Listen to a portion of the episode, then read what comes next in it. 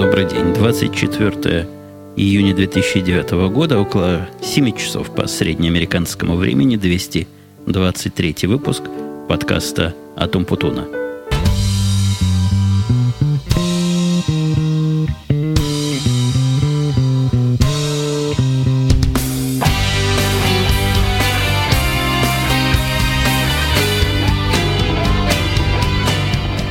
Я очень надеюсь, я уж не помню, что я сказал, но вроде бы я сказал добрый день, несмотря на то, что 7 часов, но вечером назвать такое время суток, когда 35 градусов по Цельсию, не как подумать некие умники по Фаренгейту, а должу вам 35 градусов по Фаренгейту, это довольно холодновато.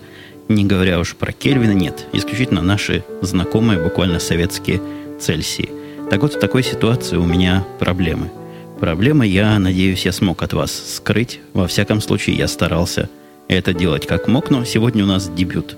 Запись этого подкаста во второй на Первильской студии. И, как обычно, первые блины бывают. Ну, формально, конечно, первые в этой студии. И я уже разговаривал, и пару, по-моему, радио Ти провел, может, даже три. Провел один подкаст э, с коллегой по Янке после пьянки, и вот еще один подкаст, о котором я чуть ниже про свои впечатления расскажу, но с вами, вот с этим моим основным и наиболее ценным, с моей личной точки зрения, составом, из этой студии я беседую впервые. И вот такая неприятность. Неприятность от жары. 35 градусов, как вы догадываетесь, температура плохо совместимая с человеческим существованием. Во всяком случае, на мой взгляд, даже на мой взгляд, я бы сказал, человека, который много длинных жарких лет, лет и в смысле годов, и в смысле лета – провел в Израиле, где такая температура, казалось бы, не должна удивлять, но, видимо, как-то я уже отвык, и в 35-градусную жару все у меня не так. Во-первых, я думаю медленно, говорю связано, нет, наоборот, думаю не связано, говорю медленно, и самое главное, для того, чтобы хоть как-то спастись, у меня включены все системы кондиционирования, которые меня тут окружают. А окружают меня в этом доме две системы. А одна из них как бы часть дома – то есть такая центральная система с проводкой во все комнаты, а вторая индивидуальная для моей студии. А она не просто так сделана для какого-то количества или для того, чтобы при продаже дома сказать, вот у нас два отдельных независимых кондиционера. Нет, моя студия, как и если вы смотрели ролик, который выложен на сайте, я уж опять не помню, видимо, та же самая жара влияет. Рассказывал ли я вам, что на сайт начал видеоролики выкладывать. Так вот, в одном из роликов, который и называется «Незамысловато новая студия», я как раз ее показал. И, как нетрудно заметить, она на втором этаже.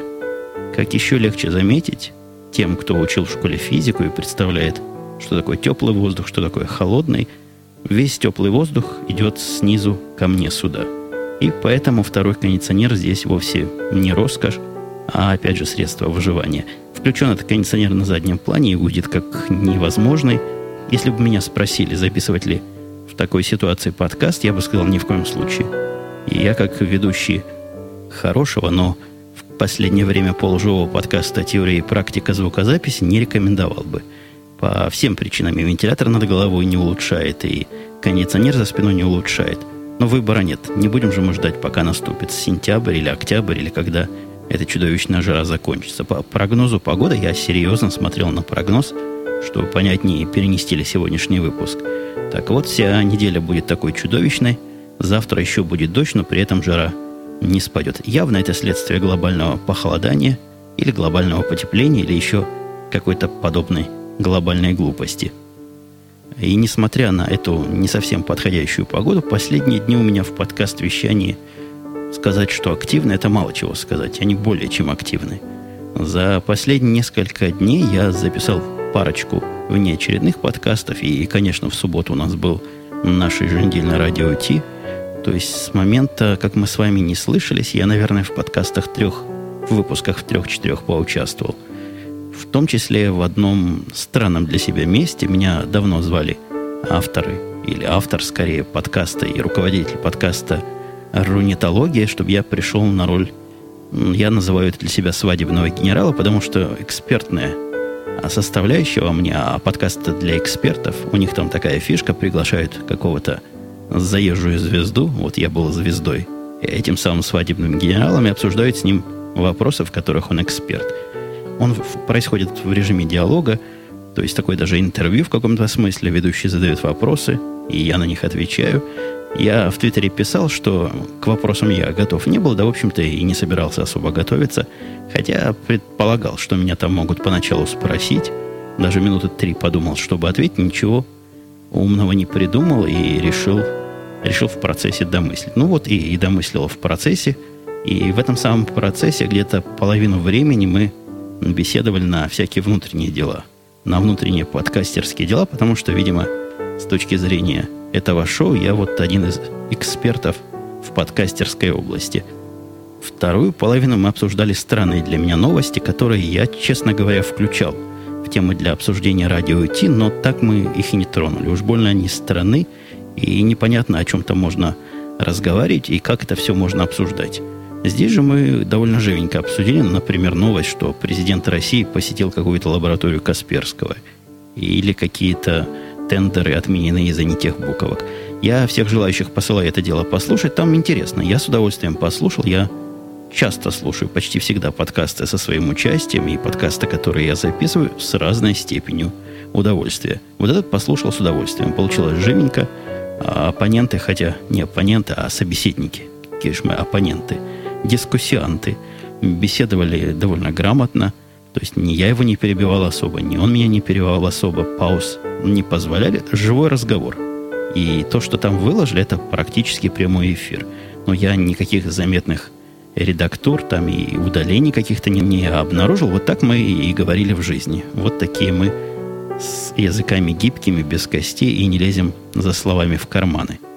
Я вроде сказал, что ссылка на этот подкаст у меня на сайте находится, а сайт мой это podcast.umputun.com, сайт единственный и неповторимый, где все самое интересное вокруг моих тем и вокруг моих рассказок концентрируется – Э, по поводу сайта и по поводу концентрации у меня была мысль, которую я высказал в Твиттере. Да, по-моему, в Твиттере я ее... Ой, какой ужас. И я, когда говорю, слушаю этот шум, и я с ужасом думаю, что ж я дальше с шумом буду делать. Но поглядите, если вдруг вы не понимаете, о чем я говорю, можете смело меня называть сенсеем и мастером звука. Так вот, в Твиттере я сказал, что, наверное, не буду больше выкладывать подкасты на Хабр-Хабр, потому что, похоже, смысла нет – Мысль, конечно, это не новая, то есть подкастеры уже практически все известные в свое время ушли с Хабра с разной э, степенью резкости, и подкаст Радио Ти тоже не выкладывается там по той же причине. Особого смысла нет. Для себя во всех этих несложных телодвижениях, хотя довольно утомительных, то есть публикация подкаста, возможно, слушатели мои не в курсе, она сама по себе не происходит – это какие-то кнопки нажать, надо какие-то циферки ввести, какие-то URL-чеки прописать. Дело, конечно, чисто техническое. Но все равно, после того, как записал подкаст, и если вдруг еще его монтировал, потом всякая лишняя минута занимания им просто как ножом по горлу. Так вот, предложение мое, предположение мое, не выкладывать подкаст, потому что толку нет, а толк с моей колокольни – это новые слушатели, которые – не знают вообще, что это такое, и увидели подкаст, зашли, посмотрели, послушали. Вот приток. На Хабр я всегда смотрел как на приток нетипичной аудитории, которая, конечно, потом начинает чего-то соображать и становится типичной аудиторией. То есть тем тесным клубом слушателей и ведущего, в котором мы все сейчас и находимся. А все это я клоню к тому, что в последнее время показатели всякие количественные, которые там можно со, с разной степенью точности посмотреть. Я не очень понимаю, что там цифры означают, но как-то эти цифры, которых я и до этого не очень понимал, стали меньше.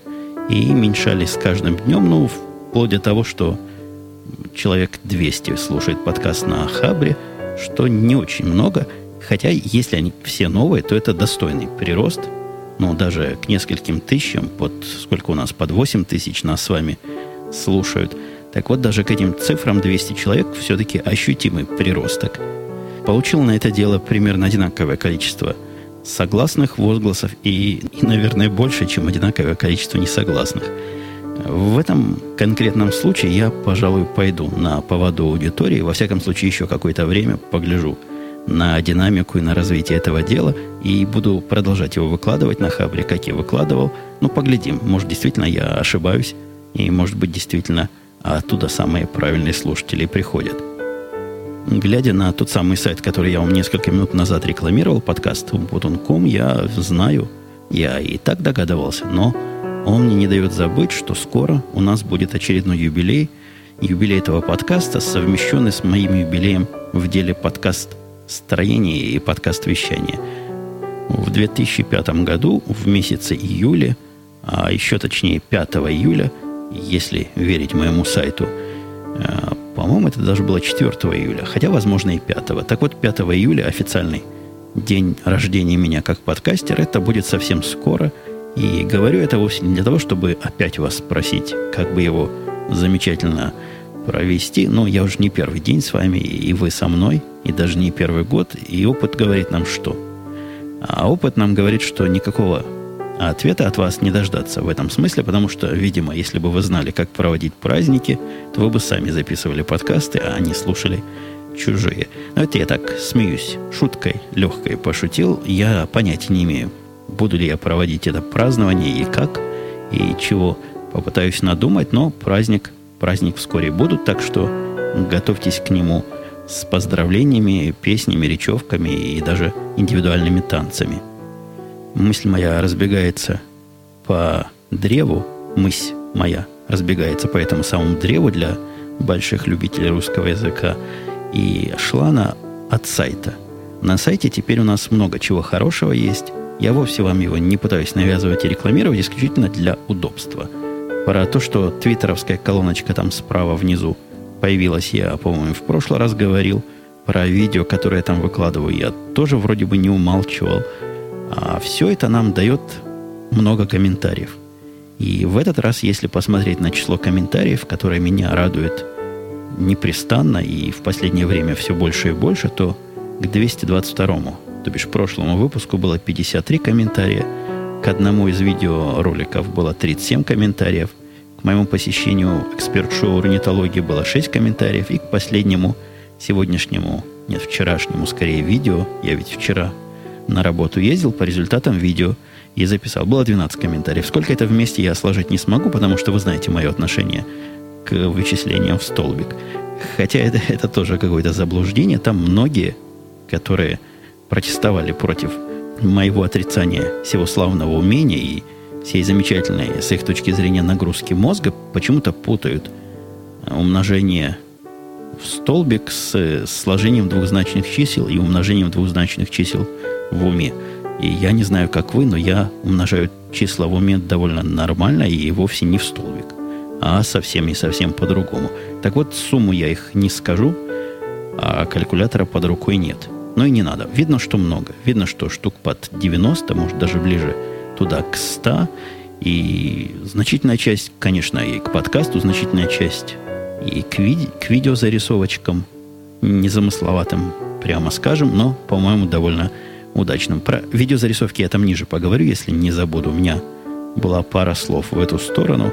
А все это я клоню к простому факту. Много у нас комментариев сегодня. И я предлагаю сразу, буквально здесь на, наверное, 11, 12, 13 минуте, я так аккуратненько говорю, потому что не знаю, вдруг там кусок вырежу. Так вот, на этой минуте, какой бы она ни была, я трону комментариям лета, который спрашивал Евгений. Хотелось бы в будущем выпуске то есть в этом, в котором мы сейчас с вами, узнать, как у вас дела со вторым Карлом, оправился парень или все тушите свет. Ну, тут у меня есть две новости, и хорошая, и плохая. Хорошая новость, я как оптимист и вынес шоу-ноты, называется она так, кратко, четырьмя словами. Скорее, тремя словами, одним предлогом. Поехавший стал на рельсы.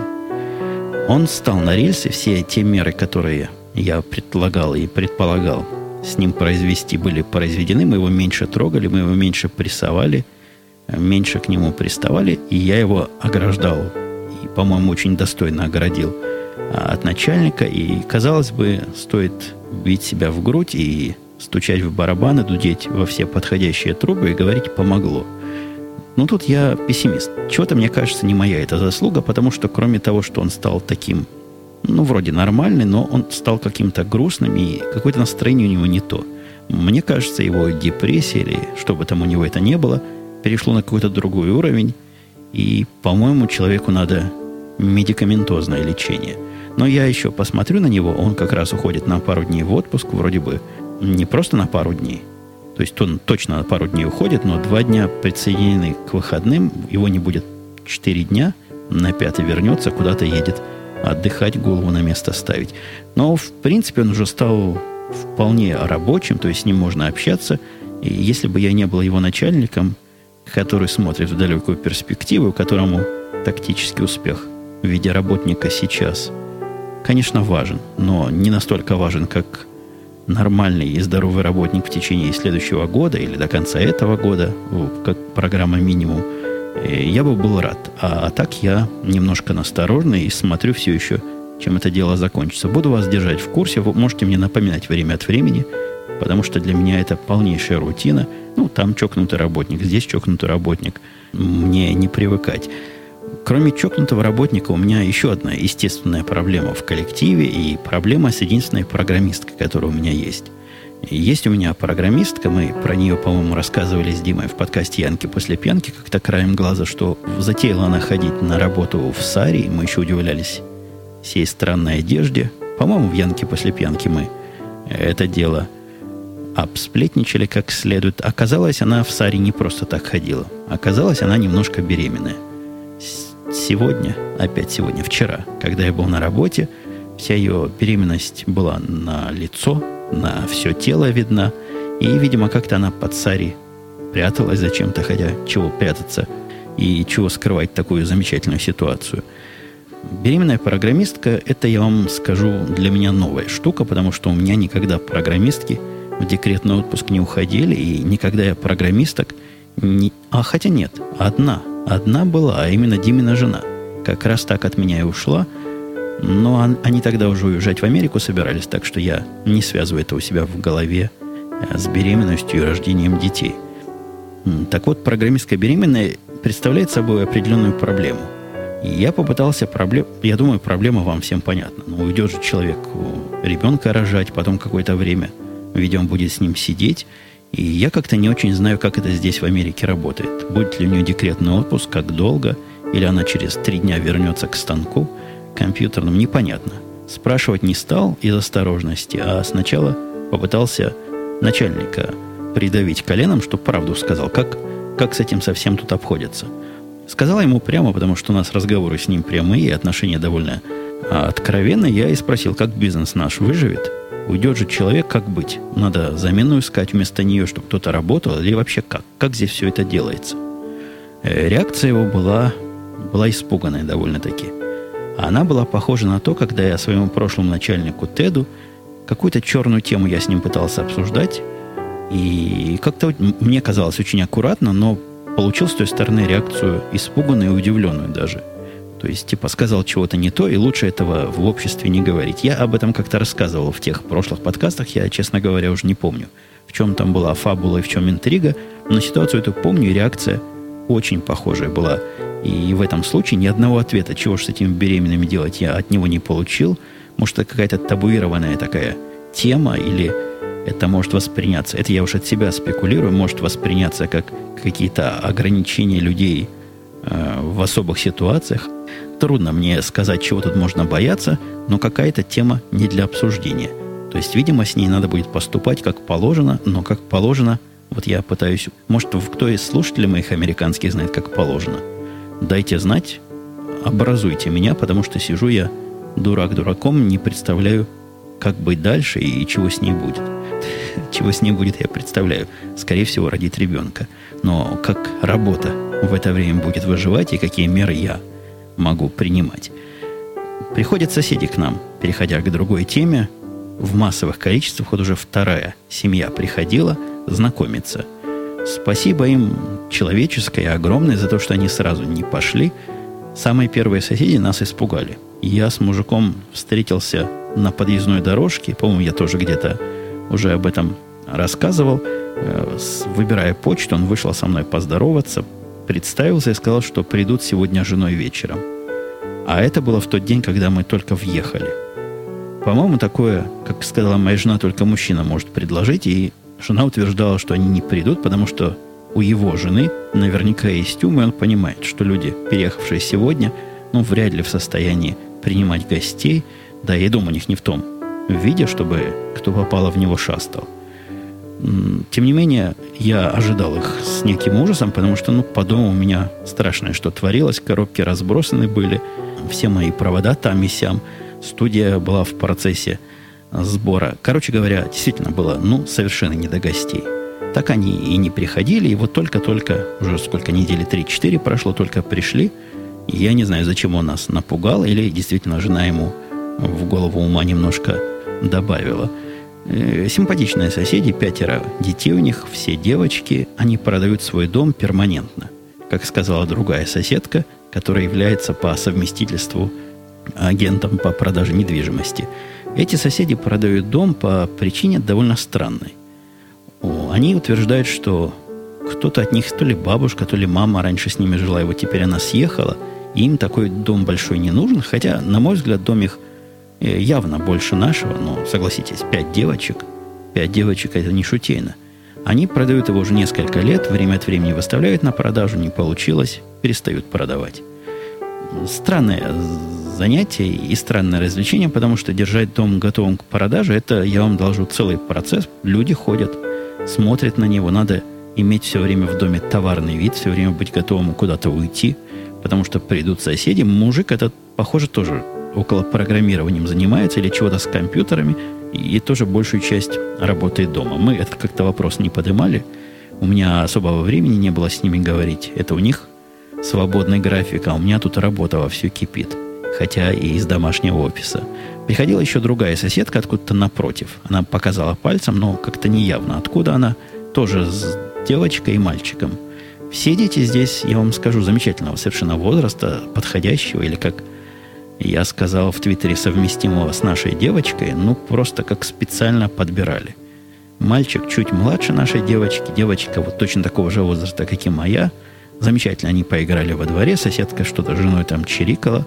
Я испугал соседку, потому что она со мной пыталась разговаривать, а в это время я говорил по телефону, в наушник которого не очень было видно с ее угла. Видимо, у нее первое впечатление было, что сумасшедшим разговаривает. Она мне одно – а я ей совершенно другое, отвечаю не на заданные вопросы. Ну, жена ее остановила вовремя, объяснила, что это муж так работает, и вот на телефоне днями и, и ночами проводит. Потом мы с ней поручкались со всеми полагающимися реверансами. Соседи у нас, я уж тоже в Твиттере об этом говорил, такие англосаксонские. Немножко другие люди, не такие, как жили вокруг нас в том районе. Ну, такая вот специфика. Живем среди англосаксонов – и если я детей тронул, я смотрю на время, времени вроде бы еще у нас есть, как-то темп я задал повествовательно плотный. Так вот, мальчик мой, и об этом я тоже в Твиттере рассказывал, собирается в Apple Store на работу. Apple Store вдруг решили построить в нашей деревне. Не знаю уж с какой радости. Уж не чувствуется мне и не экономически не оправдывается мне необходимость Apple Store в нашей деревне. И есть довольно недалеко от нас Apple Store. Меня это расстояние вполне устраивало, но не каждый же день туда ходить.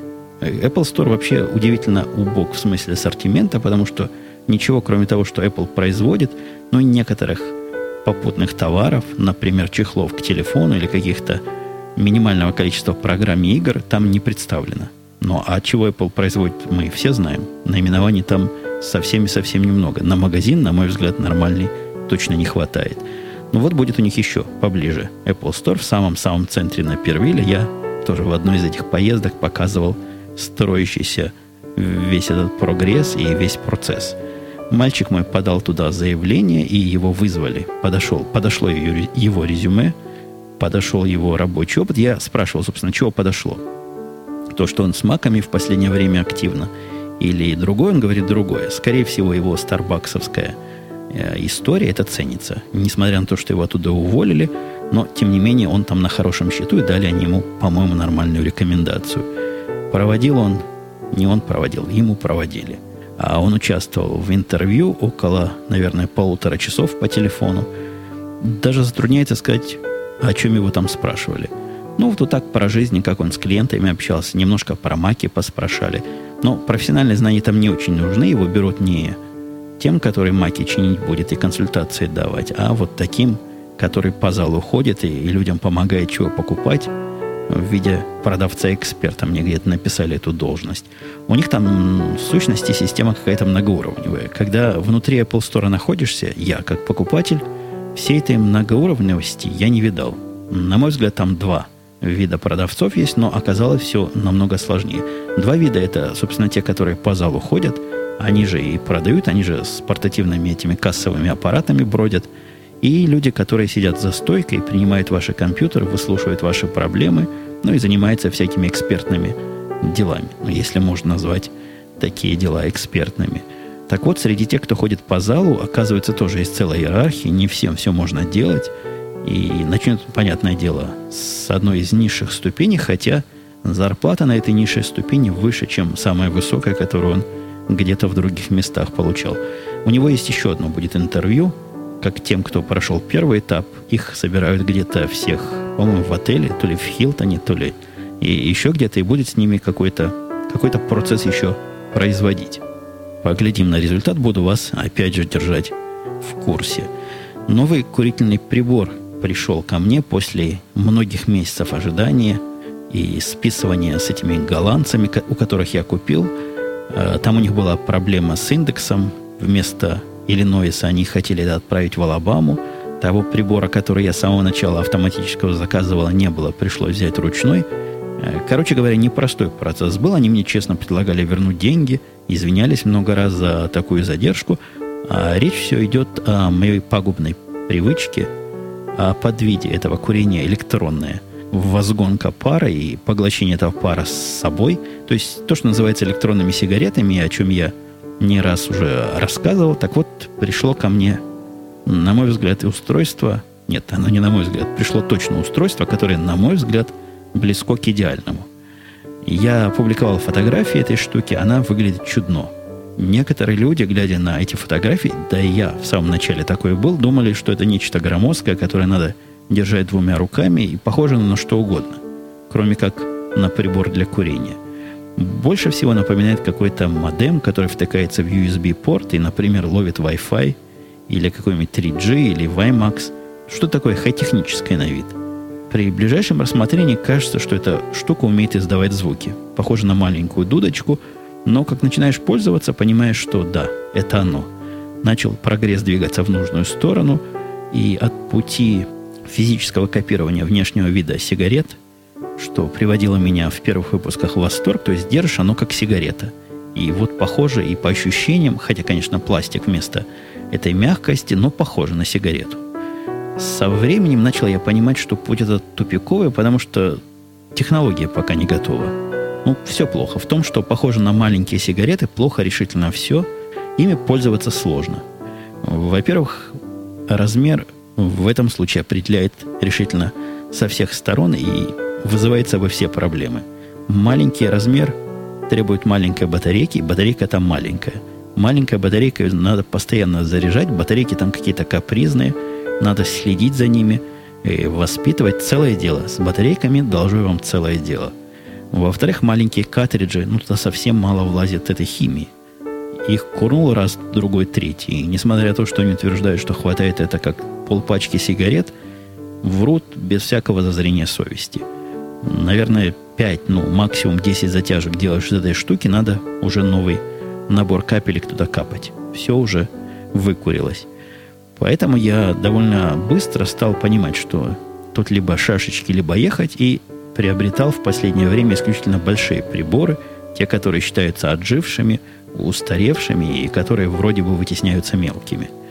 То есть такого вида карандашного. По-моему, тоже фотографии этих штучек публиковал у себя. А вот теперь мой прогресс, или, как некоторые могут сказать, регресс, ушел совсем в другую сторону. Я рассказывал о том, что люди начали понимать, что вовсе не надо делать похожим, а надо делать функциональным. И было два устройства на рынке, и сейчас, по-моему, есть два подобных устройства на рынке, которые достаточно функциональны, но не похожи решительно ни на что. Вот это, которое я приобрел от фирмы Janti, и я от него в полнейшем восторге – Тут один из слушателей собирается со мной обзор электронных средств курения сделать. Может быть, мы туда это дело и, и перенесем. Но если вы, как я, ищете чего бы серьезно курить, а не вид делать, что вы курите, и показывать, какая у вас прикольная штучка, внимательно-внимательно на это самое Джанти и посмотрите. Последний бастион пиратства рухнул. Рухнул у меня последний и был, как не стыдно, в моих подкастах. Казалось бы, везде я и довольно давно перешел на честные законные э, рельсы, ничего нигде незаконно не загружаю, ниоткуда ничего того, чего не надо, и того, чего авторы не хотят, не беру. А оказалось, что я жестоко ошибался. Картинки, которые я находил в Гугле, ставил к себе либо в виде ссылок, ну, то есть в виде ссылок на оригинальные картинки, либо просто копировал для быстроты. Э, при ближайшем рассмотрении они материал какой-то спорный. Разрешение авторов я не брал, и то, что они выкладываются в интернете, вовсе не означает, что авторы согласны вот таким образом их использовать. К подкастам, которые я выкладываю, в принципе, можно найти концы. То есть, если пойти по тому сайту, на тот сайт, который я вам тут уже три раза сегодня назвал, можно найти концы, в которых будет написана лицензия, что можно брать подкаст, публиковать где хотите, только указывать авторство, то есть атрибуты, чтобы были, менять нельзя и нельзя для коммерческого использования. Все остальное с ним можно делать. Я подозреваю, что и картинки, которые я брал, они тоже были в этом смысле чисты, то есть я с ними-то ничего не делал. Но авторство по понятным причинам указать не мог, что само по себе некрасиво. Ну и, и вообще как-то не наш путь. Какой-то кривой путь брать контент у других авторов без их согласия и без указания этого самого авторства. Нашел я где-то на Хабре была дискуссия по этому поводу, нашел сайт, который называется Dream, Dreams Time – com, который не один, которых много. На этом сайте много-много-много миллионов, я не привлечу миллион, миллионов всяких картинок, фотографий, которые авторы туда выкладывают и продают всем желающим. В основном все они royalty-free, то есть можно их взять и ставить у себя, использовать для своих дел. Некоторые только не для коммерческого использования, но мне практически все подходят из тех, что там публикуются. А оплата зависит, трудно сказать, от чего. Главный показатель это размер. Чем картинка меньше, тем она дешевле стоит. Причем стоит она в кредитах. По-моему, кредит близок к одному доллару. Там система такая, что покупаешь вначале пакет этих самых кредитов, по-моему, минимальный 25 долларов, и после этого тратишь эти кредиты на картинки. К слову сказать, это еще один повод мне напомнить вам, что есть, в принципе, такая кнопочка на сайте, подкаст Умпутун.ком в четвертый раз скажу, make donation, то есть послать деньги этому подкасту, а они пойдут мне вот на примерно такие вещи, на хостинги и на все около подкастеровское они исключительно и расходуются. Стоят картинки эти разное количество кредитов. Я видел одну за 10 кредитов, хотя, на мой взгляд, чем она отличается от подобной за один кредит, я не знаю.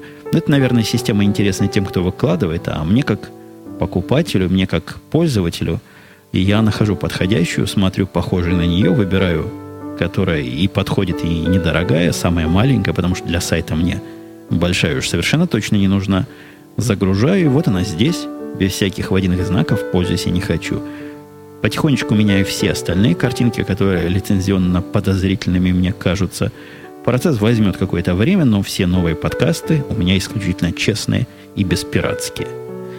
Оказалось, переходя к более грустным темам, не являюсь я автором жанра съемки дороги из кабины автомобиля.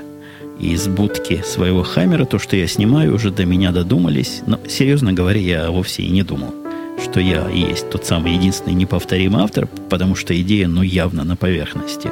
Мне первым делом в голову это пришло, наверняка, и не я такой один умный, так и оказалось. Есть и кроме меня умники, даже есть сайт – который занимается исключительно показом таких картинок. Мне кто-то его присылал, если этот человек будет так любезен и пошлет в комментарий к этому подкасту, то ответит наверняка на незаданный вопрос, незаданный вами вопрос, а куда же пойти на это посмотреть.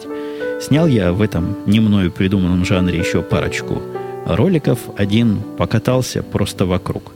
Мне самому было интересно посмотреть на окрестности, но если уж сам посмотрю, то и людям покажу – Вторая картинка была «Моя дорога на работу», но это чудеса монтажа, потому что ехал я туда минут 40, смог результат засунуть в 6-7-минутный ролик.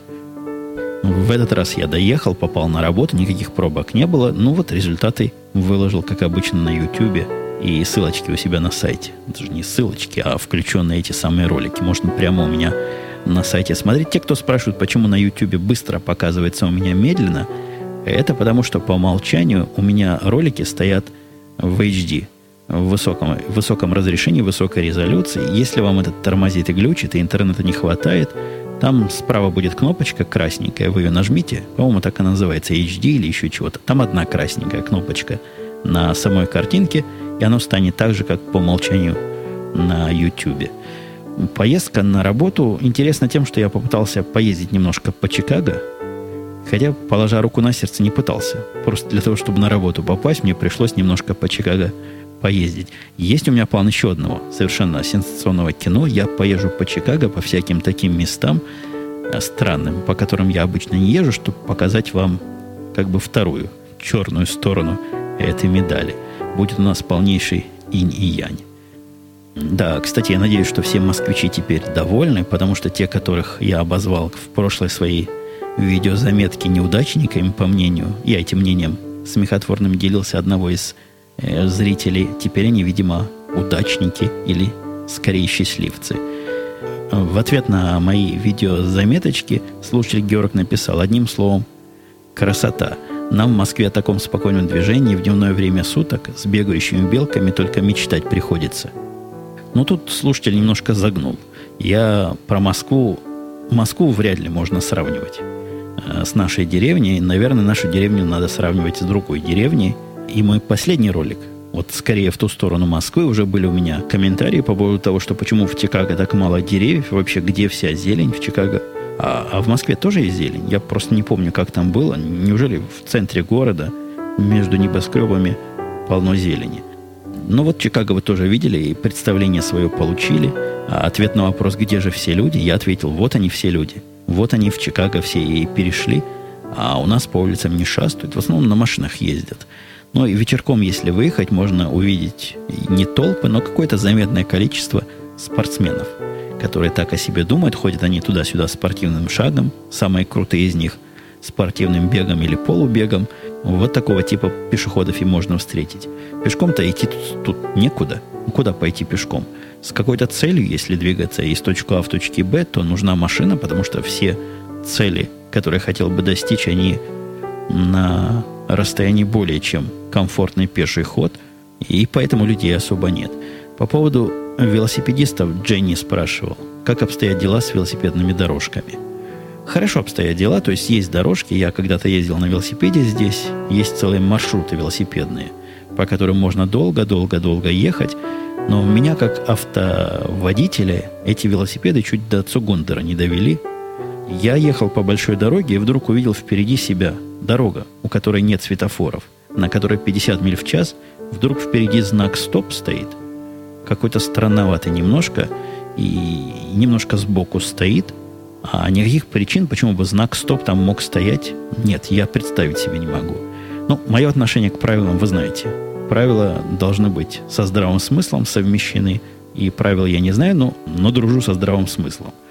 Поэтому, глядя на этот знак, я понял, что-то здесь не так. Посмотрел в зеркало заднего вида, там машина несется, и моя внезапная остановка явно плохо закончится. 50 миль в час, и вдруг знак «стоп» из-за кустов – а оказалось, проехавши дальше, таких знаков там очень много. И знаки эти вовсе не для автомобилей, а они для велосипедистов. И если на них внимательно посмотреть, они какие-то такие же, только маленькие чуть-чуть сбоку стоят. Вот это надо было знать, и, видимо, если бы я правила когда-то читал и как следует учил, я бы об этом слыхал. А так чуть-чуть бы и остановился, и устроил бы себе и другому водителю неприятность неприятности мне и слушателя, а в этом случае, наверное, зрители устраивали, находили ошибки, срезали, но они новенькие, они еще не знают, наверное, как я отношусь к поправкам ошибок грамматических. Я там сказал в комментариях все, что мог, но суть-то в том, ну да, были там ошибки, были описки, что поделать. Пишу я вслепую, у меня проблема, я такое количество тут буквок в свое время установил, что какую-то мушку своему компьютеру сбил. В некоторых программах с русскими буквами теперь проблема. Вот в этой программе, которую я видео монтирую, есть явная проблема с русскими буквами. Когда я их пишу, я вижу кракозябки. Пишу я не вслепую, а пишу на фонетической клавиатуре, то есть я и на ней буквок не вижу, догадываюсь, где какая. Когда все получится, могу посмотреть. Вот такой результат переделывать не буду, потому что уж больно хлопотно и больно долго да и процессорного времени занимает немало. Сделать 5-10-минутный ролик – это минимум час. Его собрать и на YouTube отправить. Так что у вас есть два выбора, или даже три. Дальше меня поправлять без всякого смысла или смириться, ну, либо их не смотреть, записав меня в раздел типов неграмотных. В ролике «Омлет», который у нас уже сегодня фигурировал, заметил момент. Речь идет про ящики для почты, близко к дороге стоят, причем не к пешеходной дорожке, а непосредственно к дороге для автомобилей. Понятно, пишет он, что сделано для удобства. Кстати, правильно понял.